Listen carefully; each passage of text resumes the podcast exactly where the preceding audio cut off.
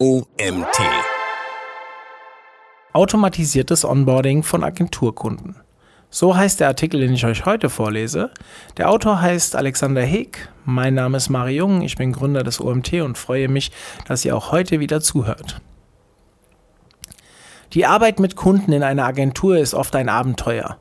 Während es mit manchen Kunden Spaß macht, kreative Projekte umzusetzen, gibt es doch auf der anderen Seite immer wieder Kunden, die zu viel fordern, zu wenig Wertschätzung zeigen und insgesamt mit den Ergebnissen nicht komplett zufrieden sind.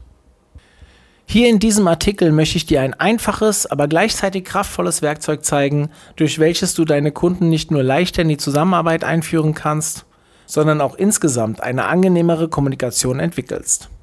Es geht darum, weniger Zeit mit unnötigen und sich wiederholenden Aufgaben zu verbringen und mehr Zeit für die wirklich wichtigen Dinge zu haben. Das bedeutet mehr Zeit, um dem Kunden großartige Ergebnisse zu liefern. Wie das geht, wird im Folgenden ausführlich beschrieben. Lasst uns dafür die beiden Brandherde anschauen, auf denen es häufig zu Reibungen zwischen Kunde und Dienstleister kommt. Erster Bereich. Das Onboarding von neuen Kunden. Passwörter werden hin und her geschickt, Zoom-Meetings gehalten und mehrere Telefonate geführt, bis vom Kunden endlich alle Informationen zusammengetragen sind, die benötigt werden. Und selbst dann stellen dich die vom Kunden gelieferten Bilder, Zielgruppenbeschreibungen oder Texte vielleicht nicht so zufrieden, wie du es dir im Vorhinein erhofft hast. Zumindest war dies bei uns teilweise der Fall, nachdem wir neue Kunden für unsere Marketingdienstleistung gewonnen hatten. Was du beim Onboarding für Informationen brauchst, hängt natürlich stark von deiner Dienstleistung ab. Wir als Marketingagentur haben andere Dinge gebraucht als ein reiner Designer oder eine Videoproduktion. Mehr dazu aber später. Der zweite Bereich, das Arbeiten mit dem Kunden selbst. War das Onboarding-Prozedere überstanden, ging die eigentliche Arbeit los und die lief natürlich auch nicht immer glatt. Über was die wenigsten sprechen, aber was die meisten Agenturen sicherlich schon mal erlebt haben unzufriedene Kunden. Und das manchmal gar nicht, weil die Agentur schlechte Ergebnisse geliefert hat, sondern viel eher, weil die Erwartungshaltung nicht richtig geklärt war. Damit meine ich, dass Fragen nicht geklärt sind wie, wie ist die Kommunikation geregelt, wie arbeitest du am besten, was für Ergebnisse kann ich als Kunde erwarten. Ich zum Beispiel war teilweise genervt, dass der Kunde einfach zwischendurch anruft und mich bei meiner Arbeit unterbricht oder mir privat auf WhatsApp schreibt. Der Kunde wiederum war dann genervt, dass ich nicht geantwortet habe und war unzufrieden, dass die Änderung der Webseite nicht direkt am selben Tag umgesetzt wurde, sondern drei Tage später. Ein klassisches Kommunikationsproblem also. Gefühlt habe ich mir für meinen Kunden ein Bein ausgerissen, lange Nächte am Redesign ihrer Webseite gearbeitet, obwohl das gar nicht abgesprochen war, und trotzdem war der Kunde nicht immer mit den Ergebnissen oder der Kommunikation zwischen ihm und mir zufrieden. Ich habe alles gemacht, was der Kunde von mir wollte, aber trotzdem immer wieder Kunden verloren, weil sie nicht glücklich in der Zusammenarbeit wurden. Was ich einfach nicht gesehen habe, die Regeln, wie die Zusammenarbeit läuft, können von mir als Anbieter gesetzt werden. Hat der Kunde keine Regeln, testet er einfach die Grenzen aus, oft auch gar nicht böswillig. Um Enttäuschung auf beiden Seiten zu vermeiden, ist es daher wichtig, die Erwartungshaltung zu klären über Fragen wie Kommunikationszeiten. Wann bist du erreichbar und wann nicht? Kanal und Medium. Wie bist du erreichbar und auf welchen Kanälen nicht? Änderungen. Wann kann mit Änderungen gerechnet werden? Umfang. Was genau beinhaltet der Auftrag und was nicht? Ergebnisse. Wann kann ich mit Ergebnissen rechnen? Zum Beispiel bei SEO, PPC etc. Mit welchen Ergebnissen kann ich rechnen? Und wie sieht meine Gefühlsachterbahn ungefähr aus? Oft haben beide Seiten auf diese Fragen unterschiedliche Antworten, wenn nicht explizit danach gefragt wird. Grundsätzlich können diese zwei Herausforderungen, also das Onboarding und die Arbeit mit dem Kunden selbst, einfach gelöst werden. Es braucht dafür keine teuren Softwarelösungen, sondern nur deine bestehende Webseite und einmalig einen halben Tag Zeiteinsatz von dir. Wie das funktionieren soll? Durch einen Onboarding-Funnel. Was ist ein Funnel? Zu Deutsch bedeutet das Wort nichts anderes als Trichter. In diesem Fall verwenden wir es allerdings nicht, um Kunden herauszufiltern, wie es vielleicht bei einem Marketing-Funnel der Fall wäre, sondern vielmehr dazu, den Kunden durch einen Prozess zu leiten, der die Bahn für eine erfolgreiche Zusammenarbeit legt. Es ist letztendlich eine Abfolge von verschiedenen Landingpages, die miteinander verknüpft sind. Wie ein Onboarding-Funnel funktioniert. Letztendlich ist ein Onboarding-Funnel ziemlich einfach aufgebaut und hat zwei Aufgaben. Informationen einzufordern, die du für deine Arbeit brauchst, die Erwartungshaltung zu klären, damit es eine gute Zusammenarbeit wird. Hier mal ein Beispiel von einer Seite des Onboarding-Funnels. Zu sehen ist eine Landingpage mit einem Video und einem Text drauf. In diesem Fall wird in dem Video erklärt, wie der Facebook Business Manager eingerichtet und die Agentur als Partner hinzugefügt werden kann. Und das kannst du dir jetzt einfach nur mit mehr Seiten vorstellen, die jeweils andere Videos zeigen und andere Informationen brauchen. Um von Seite 1 auf Seite 2 zu kommen, klickt der Kunde einfach auf weiter zum nächsten Schritt. Dann kommt der Kunde also zum nächsten Video, welches wieder eine Aufgabe beinhaltet. Technisch also ziemlich einfach. Mit dem Programm Sapia kannst du dabei noch ziemlich viel automatisieren im Bereich Projektmanagement. Mehr dazu weiter unten. Du musst natürlich nicht immer mit einem Video arbeiten, sondern manchmal reicht vielleicht auch ein Formular oder ein Text. Deutlich wird das, wenn wir uns anschauen, welche Inhalte wir genau vom Kunden brauchen. Als ersten Schritt kümmern wir uns also um die Informationen, die du brauchst, um gute Arbeit zu leisten. Der inhaltliche Aufbau. Für jede Agentur sind das natürlich unterschiedliche Informationen. Und wenn eine Agentur unterschiedliche Dienstleistungen hat, dann kann es sogar sinnvoll sein, für jede Dienstleistung einen separaten Onboarding-Funnel zu erstellen. Hier ein Auszug an Informationen, die eine Webdesign-Agentur gebrauchen kann. CI, Farben, Schriften, Logos, Bilder vom Team, Website-Hosting-Zugänge, eine Auflistung der angebotenen Produkte und eine Beschreibung der gewünschten Zielgruppe. Eine Facebook-Marketing-Agentur könnte folgende Informationen abfragen. Zugang zum Werbekonto, Bilder vom Produkt und vom Team, Zugang zu Google Analytics und Shopify, Beschreibung der Zielgruppe, Ausfüllung eines entsprechenden Formulars. Je nachdem, was du genau als Kernleistung anbietest und für welchen Service du zuerst einen Onboarding-Funnel erstellen willst, solltest du dir in jedem Fall zuerst eine Checkliste fertig machen mit allen Dingen, die du vom Kunden brauchst. Während bei vielen dieser Informationen ein kurzer Hinweis reicht, dass an dieser Stelle doch hier bitte der Dropbox-Link der Logodateien eingefügt werden soll, sind bei manchen Dingen genauere Erklärungen nötig. Zum Beispiel bei der Zielgruppe. Wie wird eine Zielgruppe definiert? Arbeite hier mit Vorlagen und Beispielen, zeige diese im Video, damit der Kunde weiß, was er machen soll. Je mehr Hilfe du ihm gibst dabei, desto eher bekommst du genau das, was du zum Arbeiten brauchst. Nachdem alle Informationen eingeholt sind, die du fürs Onboarding brauchst, hast du jetzt die Möglichkeit, die Zusammenarbeit zu einer Zeit der Freude und Positivität zu machen, anstatt im Chaos zu versinken und gestresst Kunden zu verlieren, obwohl du dein Bestes gibst. Die Erwartungshaltung. Die Erwartungshaltung brauchen wir für zwei Hauptbereiche. Kommunikation, Ergebnisse. Bei der Kommunikation solltest du dir selbst natürlich erstmal klar werden, wie du es haben willst. Viele Agenturinhaber sind einfach unzufrieden, wie die Kommunikation aktuell läuft, wissen aber gar nicht, was sie genau anders machen sollen. Der richtige Kommunikationskanal.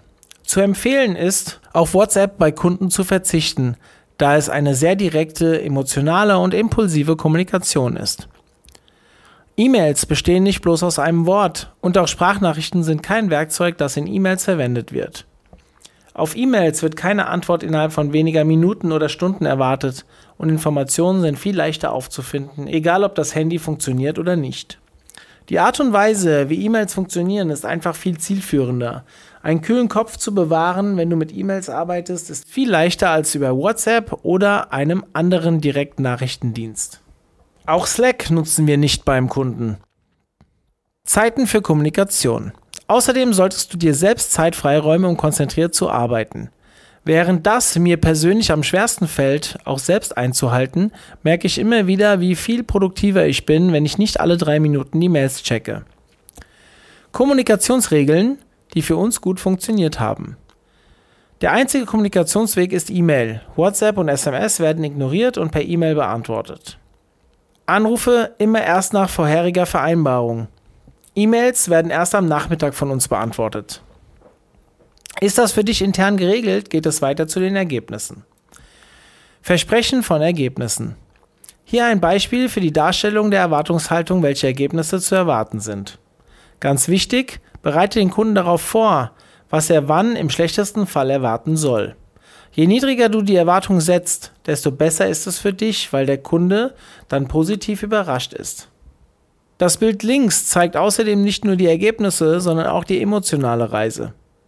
Wenn der Kunde jetzt nach ein paar Wochen ungeduldig wird, dass die Ergebnisse der Werbekampagne auf sich warten lassen, dann schreibt er dir keine verärgerte E-Mail, sondern weiß einfach, dass er sich jetzt im zweiten Schritt des Prozesses befindet. Da du die Erwartungshaltung einfach vorher gesetzt hast, ist es gar nicht schlimm, dass es am Anfang keine Ergebnisse gibt. Und wenn wir mal ehrlich sind, ist das ja bei den meisten Dienstleistungen der Fall.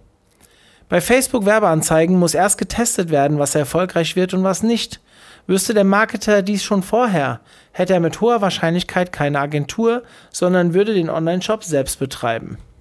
Und auch in anderen Bereichen, wie zum Beispiel SEO, braucht es einfach eine gewisse Zeit, meistens sogar bis zu einem Jahr, bis der betriebene Aufwand sichtbar ist. Bei Webseiten, Videos, Designs und Marketingstrategien ist die Zeit oft etwas geringer, doch auch hier ist die richtige Erwartungshaltung wichtig.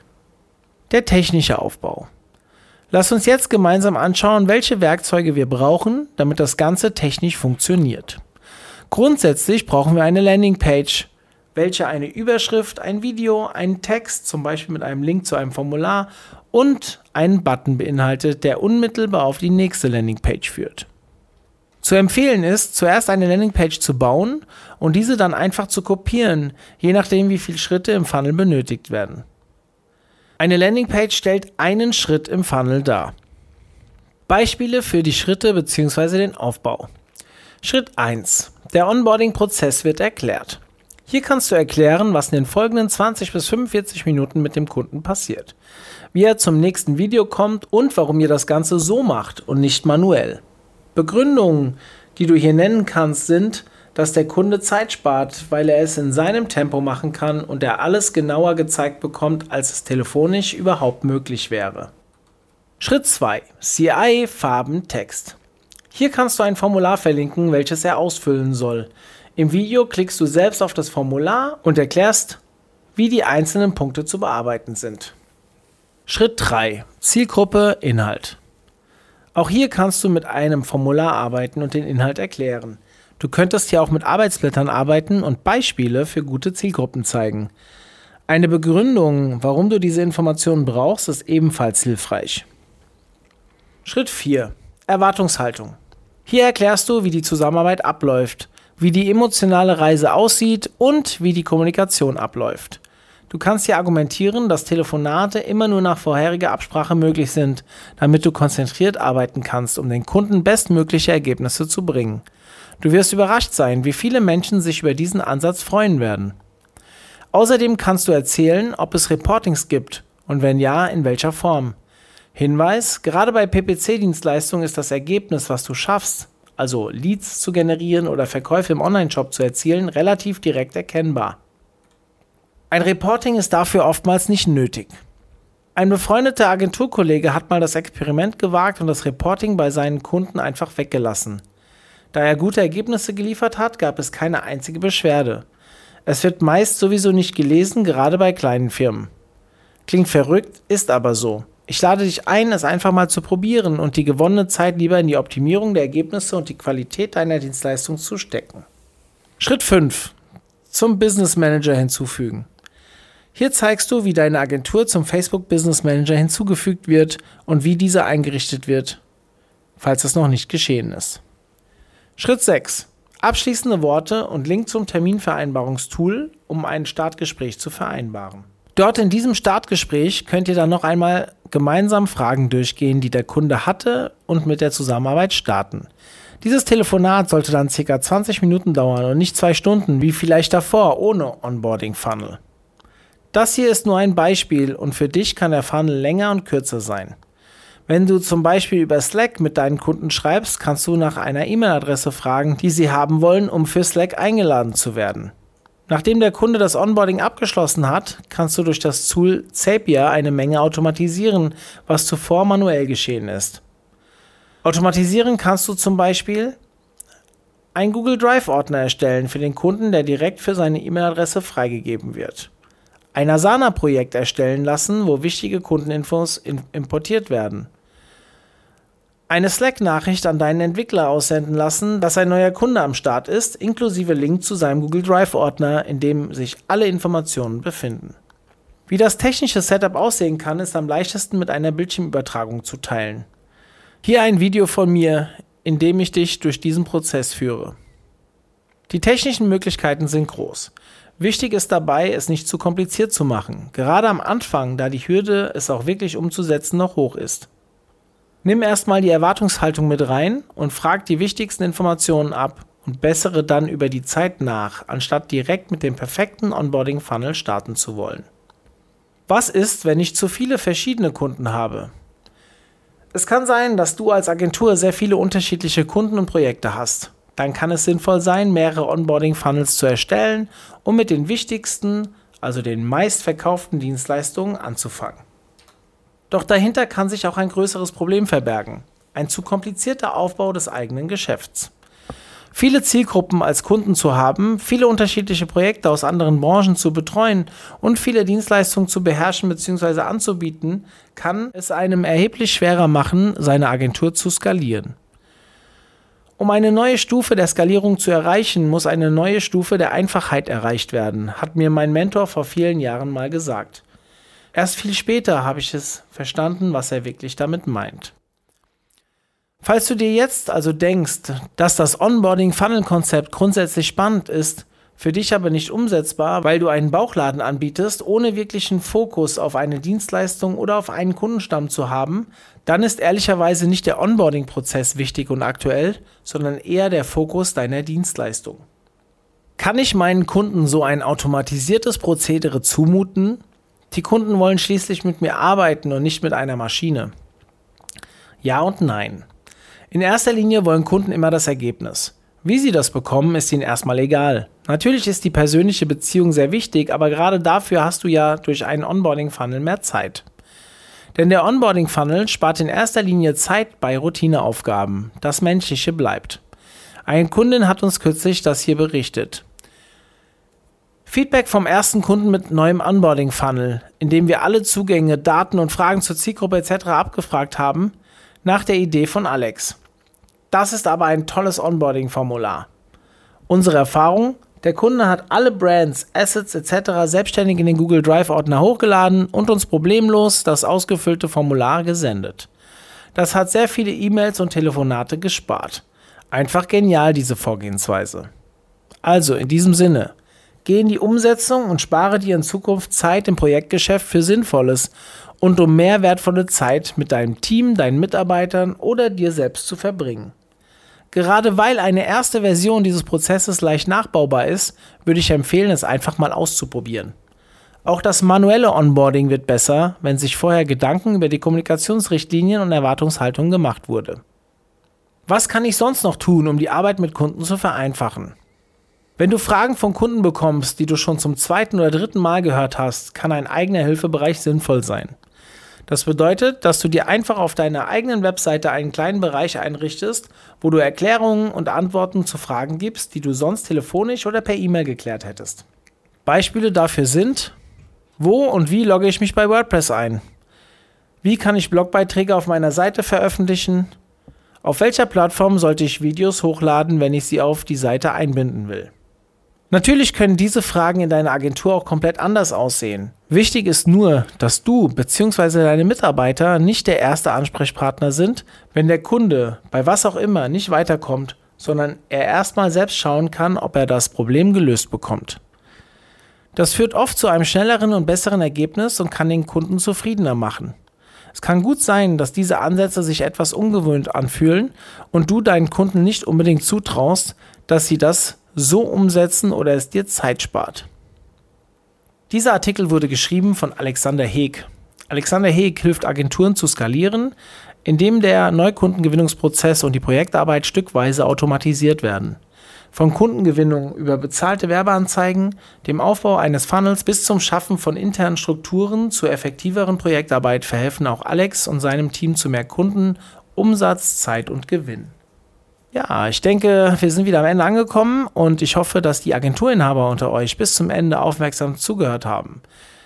An euch habe ich noch etwas zu richten. Und zwar schaut mal vorbei unter omt.de slash agency-day.